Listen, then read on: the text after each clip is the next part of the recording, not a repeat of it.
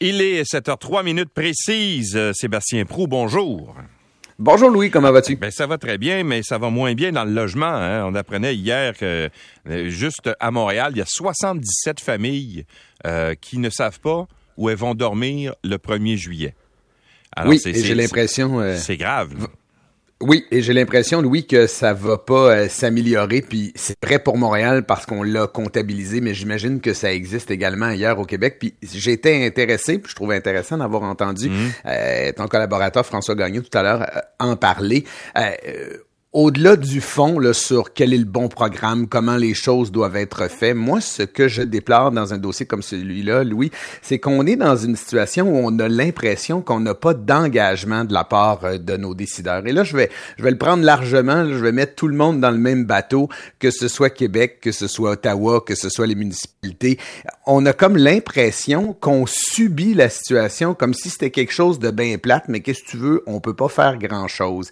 Et c'est là que je trouve qu'il y a comme des signaux et où la vérité qui euh, devient euh, non pas choquante, mais extrêmement cruelle, parce que qu'est-ce que tu veux? Tu peux pas régler ça avec une subvention d'un coup, tu peux pas régler ça avec un chèque un jeudi après-midi. Non, ça prend de la planification, ça prend de l'engagement, ça prend des décisions, puis surtout, ça prend du temps pour régler une situation comme celle-là. Et le logement, c'est pas banal, on le sait, se loger, bien se loger, c'est une chose, mais être logé tout court actuellement dans toutes les régions du Québec, c'est extrêmement difficile.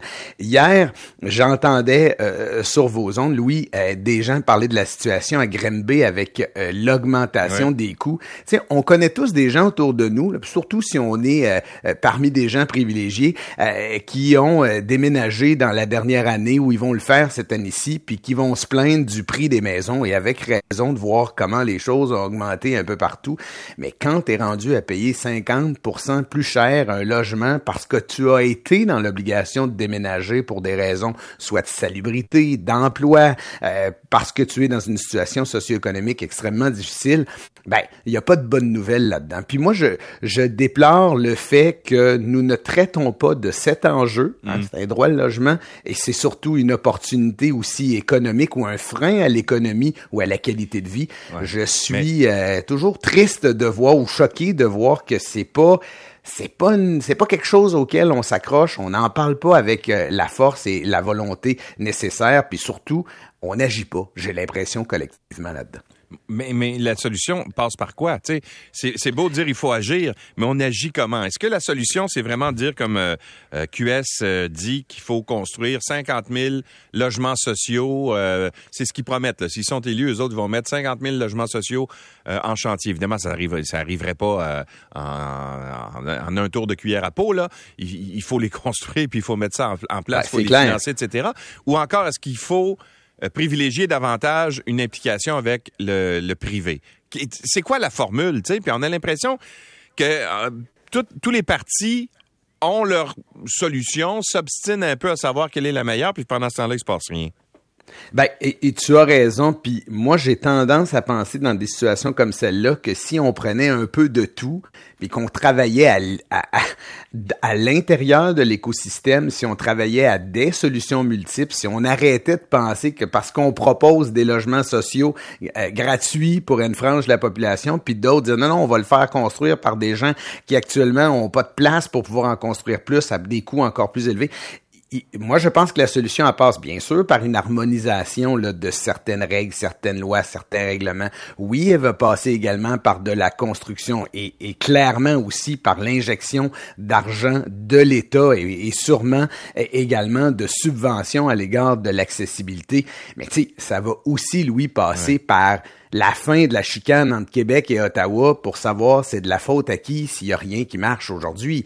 Euh, ça, ça construit pas de logement, ça aide pas les 77 familles dont il est question à Montréal.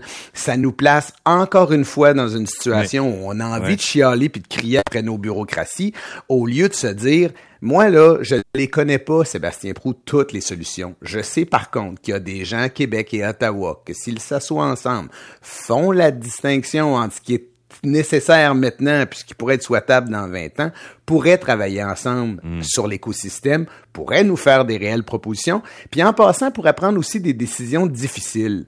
Parce que ça, là, ça fait aussi partie, excuse l'expression anglaise, de la game. À un moment donné, tu sais, quand faut que tu implantes des changements et des orientations, faut que tu prennes des décisions à l'égard du Airbnb ou autre chose. qu'est-ce que tu veux? Tu vas décevoir. Qu'est-ce que tu veux? Tu peux casser des œufs. Qu'est-ce que tu veux? Tu vas faire des omelettes.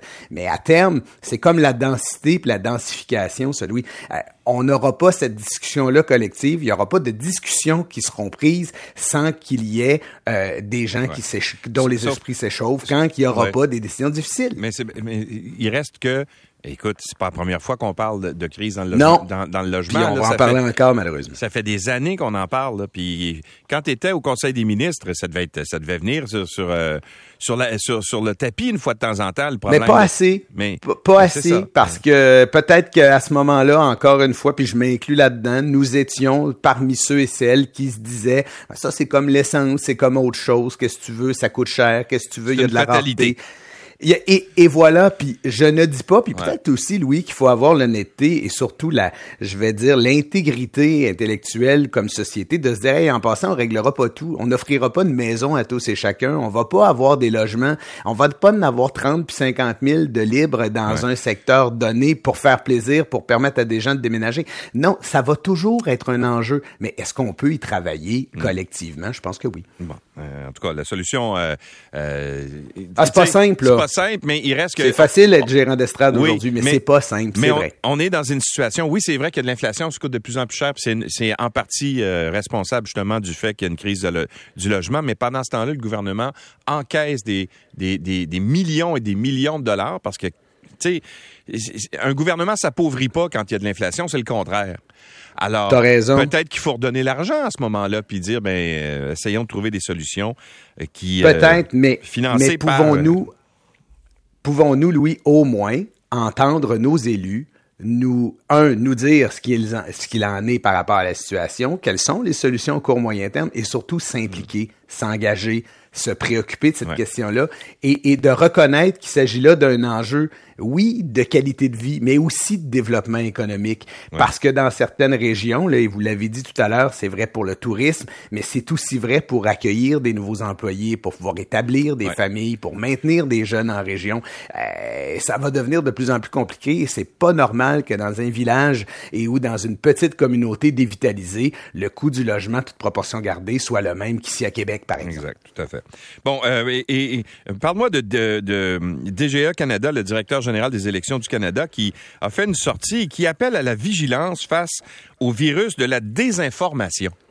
Oui, ben écoute, c'était hier euh, dans l'actualité, puis euh, Monsieur Côté, qui est le DG e du Canada, qui euh, semble-t-il est, est, vers la fin de son mandat et, et, qui euh, nous dit et, nous appelle à de, la à de la vigilance, pardon, en raison de la désinformation. On le sait, là, on n'a pas besoin d'aller bien loin, puis on vient de passer les deux dernières années à subir cette désinformation-là et à la constater autour de nous encore une fois, en termes d'engagement, tu me permettras, Louis, de, me, de, de, souligner que je trouve que nos directions générales des élections, Québec ou Ottawa, mm. s'engagent pas suffisamment dans le débat public. Pas pour faire de la politique, mais pour préserver de l'espace politique. Parce que, tu sais, ils ont aussi un rôle à jouer. Et, et, et, là, je me suis posé la question, c'est bien beau, là, la désinformation, on l'a subi avec la pandémie, on la voit aux États-Unis, on la voit un peu partout. Mais dis, qu'est-ce qu'on peut faire, nous, euh, les acteurs de l'écosystème à la veille d'une campagne électorale? Puis tu sais, euh, peut-être que collectivement, encore une fois, il faut se rappeler que les politiciens ont un rôle à jouer. Il, faut faire preuve d'intégrité, d'intelligence, euh, il faut vulgariser, il faut présenter lorsqu'on est un élu ou on veut le devenir, les choses telles qu'elles sont, s'appuyer sur des faits, de la science. oui, être en mesure de faire la démonstration que l'autre a une idée un peu farfelue, mais pas d'en faire justement une caricature au point où on a l'impression qu'on sait plus ce qui est vrai de ce qui ne l'est pas. Les médias aussi ont un rôle à jouer, euh, Louis, là-dedans. Euh, un espace espace pour commenter, c'est bien. Un espace pour expliquer avec des commentaires aussi, c'est bien. Puis ça, ben, on n'a pas toujours ça dans le feu roulant euh, dans l'actualité. Puis les citoyens, Louis, tu je veux dire, moi, je, trop souvent, pour avoir fait de la politique, trop souvent, je suis allé voir des gens où j'ai tenté d'entrer en relation avec des gens, où des gens m'ont interpellé en disant quelque chose de complètement absurde. Non pas parce qu'ils le sont eux-mêmes, mais c'est parce qu'ils ont entendu cela et malheureusement n'ont pas fait les vérifications. Malheureusement, n'ont pas eu accès à de l'information simplifiée là, à, à, portée de main, alors qu'aujourd'hui, avec son téléphone, je peux savoir la température sur telle rue, à tel endroit sur la planète. Alors, tu sais, dans le contexte actuel, moi, je l'entends, le message du DGE euh, euh, canadien, et en même temps, je me dis, ben, il a lui aussi une responsabilité, l'institution une responsabilité, la société une responsabilité, puis nous tous, là, on va en vivre une campagne électorale au travers des centaines de choses qui vont se dire. Là, ce serait le fun que de temps à autre, on soit capable de préserver la vérité, préserver un espace pour discuter et surtout pour expliquer. Monsieur Proux, sur ces sages paroles, je vous dis au revoir et à demain. Ben à demain. Salut. Salut.